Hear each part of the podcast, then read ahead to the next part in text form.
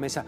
Eh, ya es una sección en este programa y tiene que ver con finanzas personales, finanzas a futuro. Me da muchísimo gusto que me acompañe Julio Méndez, el director de Scandia. Gracias, Julio, por estar por acá. ¿Cómo estás? Javier, muy ¿Qué buenas tal? noches. Gusto en saludarte. Qué gusto en saludarte. Nos hab- habíamos hablado un poco ya del tema de las afores, un poco del ahorro. Y el tema del día de hoy me parece fascinante, que es dime cuánto ahorras y te digo tu futuro pensional. Y no es que la hagamos de Walter Mercado ni de Moni Vidente, sino es específico, son datos y es algo específicamente para el futuro, que seguramente nos va a ayudar. A ver, ¿por dónde empezamos, querido Julio? Pues mira, creo que empezar por, por definir qué, qué quiere decir cuando hablamos del retiro, ¿no? Porque mucha gente puede pensar que cuando hablamos del futuro y del retiro estamos hablando del retiro espiritual o del retiro moral. o... No, cuando hablamos del retiro eh, estamos hablando de esa etapa de la vida que pues a todos nos llega y es el momento en que dejamos la parte profesional Sí. para justamente entrar en, otra etapa que, pues, que lo ideal es que sea con salud, que sea con, con bienestar, pero también con recursos. Pero bien lo dices, lo ideal. Es lo ideal, ¿no? Ahora, eh, pasando de lo, eh, de lo que soñamos a lo que es la realidad, este es uno de los temas que yo te aseguro que en, las- en los próximos años, en los próximos sexenios, en los próximos gobiernos aquí en México, va a ser temas, tema de agenda nacional. Tema de agenda nacional, ¿por la crisis o por la oportunidad? Para el gobierno, hablando para el gobierno, porque va a ser un tema eh, donde van a poder inclusive llevar un mensaje político muy fuerte, y ahorita lo explicaré por qué, eh, pero también a nivel, a nivel de, de- de- de temas presupuestales, de gasto público, es una, cosa, es una cosa tremenda. Para darte unos datos y irlo poniendo en contexto. ¿no? Hoy en día, eh, México eh, tiene dos sistemas de pensiones. Tiene un régimen anterior y el sistema que pues casi todo todo mundo lo, lo ha escuchado, que es el tema de las afores. ¿no?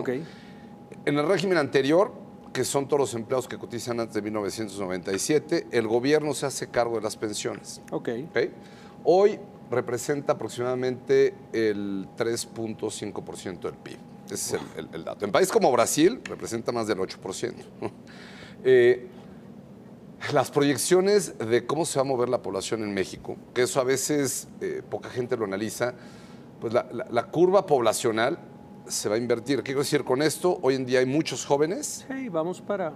y hay eh, pocos, digamos, la, la población adulta es la menor. Sí, a ver, el famoso bono demográfico que no aprovechamos. que no aprovechamos porque 30 millones de mexicanos están en el sector informal y no contribuyen al, al- al tema de los impuestos y menos de la población económicamente activa somos los que contribuimos al tema, al tema impositivo. Entonces, con toda esta combinación de cosas, de eh, la curva poblacional que se va a invertir, con la expectativa de vida cada vez es más larga, cada vez vamos a vivir más años por todo el tema de alimentación, por todo el tema de salud y demás.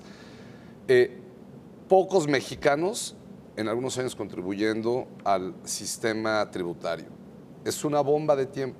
Hay algunos que le llaman el tsunami, que hoy en día no está en las agendas eh, políticas, no está en las conversaciones, pero en unos años vamos a tener a millones de mexicanos en edad adulta.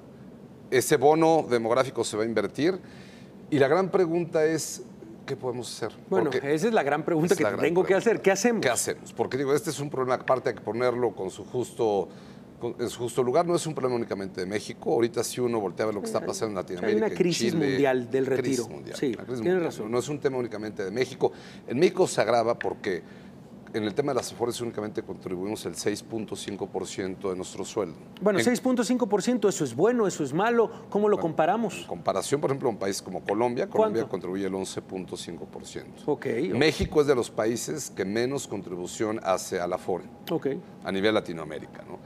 Eh, hay ahorita todo Sí, un no debate. hablamos de Europa, ¿verdad? Porque por allá... La mayor parte de los países de Europa están con, eh, el- con regímenes anteriores, ¿no? Ok. que también es, un, también es un tema, porque insisto, eso se termina convirtiendo en una carga para el gobierno, no para, para, Ok. para, para las familias o para la sociedad. Pero a Entonces, ver, es un, es un, buen, es un buen comparativo. En, en Colombia 11.5%, nosotros 6.5%. 6.5. Chile también es el 10,5%, no me falla la memoria.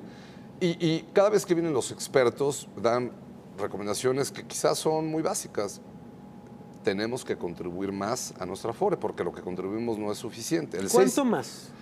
mira, eh, el 6,5 para un empleado que tiene la suerte de cotizar toda su vida profesional, que es algo muy complicado. Estás Ponle hablando- tú de los 25 a los 65. que es difícil, ¿no? Sí. Porque te puedes eh, No, no, no. bueno. No, y porque la dinámica de trabajo también ya, híjole, no te permite. Sí. Está cambiando. Una, una- una mujer puede decidir unos años dedicarse a la familia. Es muy difícil. Un pero hombre igual, vaya, un hombre igual puede decir, oye, ¿sabes qué? Me tengo que dedicar a la familia. Sí. la familia puede independizar, pero en el escenario, eh, que es un escenario complejo, que una persona cotice 40 años, como dices tú, de los 25 a los 65, su afore le representaría al momento de jubilarse eh, tre- 30, 35% del último sueldo que tenga. En otras palabras, si una persona gana 20 mil pesos, Que es un gran salario. es un gran salario. En México es un gran Es salario. un gran salario.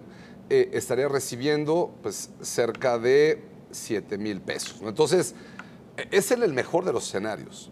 Cotizando 40 años cotizando seguidos. 40 años seguidos.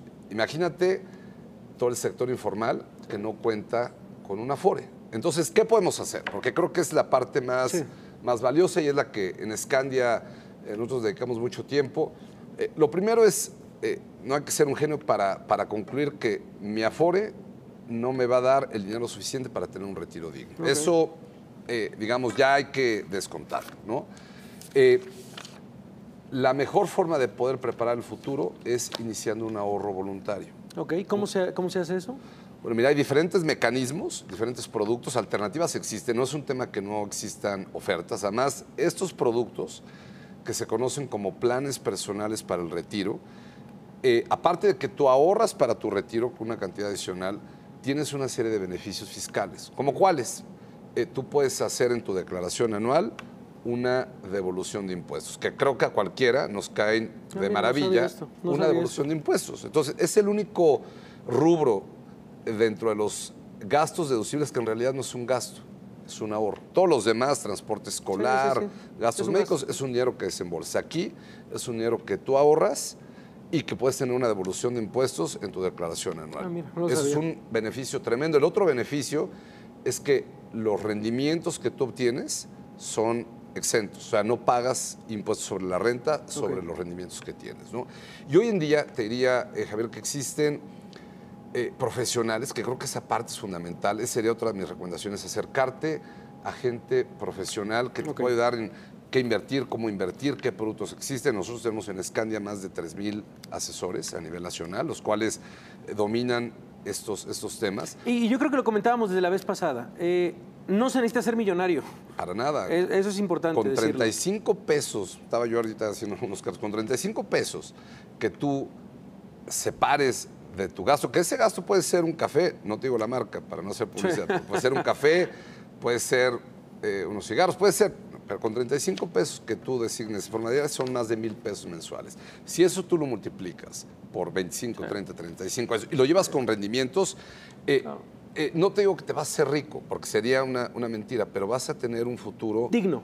Eso es yo creo que lo que se Hoy en día muchos mexicanos, muchos mexicanos Sí. tienen que depender de sus familiares para salir adelante. Y no, no va a ser el futuro. ¿eh? Eh, y, y vuelvo al tema, yo estoy- te aseguro que aquellos que quieran ser presidentes de la República, que suelen ser presidentes de la República en 15, 20 años, este tema de cómo abordar en México el tema de las pensiones del retiro va a ser uno de los grandes temas. A mí me sorprende que en muchos países es, debate. eh, No, y, debate vamos, y vamos a revisarlo, Julio. De verdad, a ver, nos metemos a arroba Scandia México.